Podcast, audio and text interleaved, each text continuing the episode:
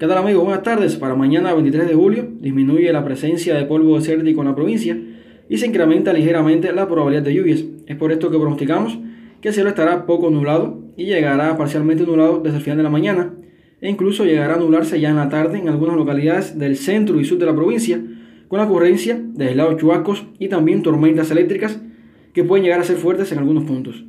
Los vientos serán variables y débiles pasando a ser de región este desde el final de la mañana y en la tarde con velocidades entre 10 y 25 km por hora. Además, habrá presencia de las brisas marinas. La mar tendrá poco oleaje en la costa norte y permanecerá tranquila en la costa sur. En la madrugada las temperaturas descenderán hasta valores de 24 grados Celsius, excepto en Nuevitas donde solo descenderán hasta los 26 grados Celsius. La tarde será muy cálida, con valores máximos de 34 grados Celsius en gran parte de la provincia.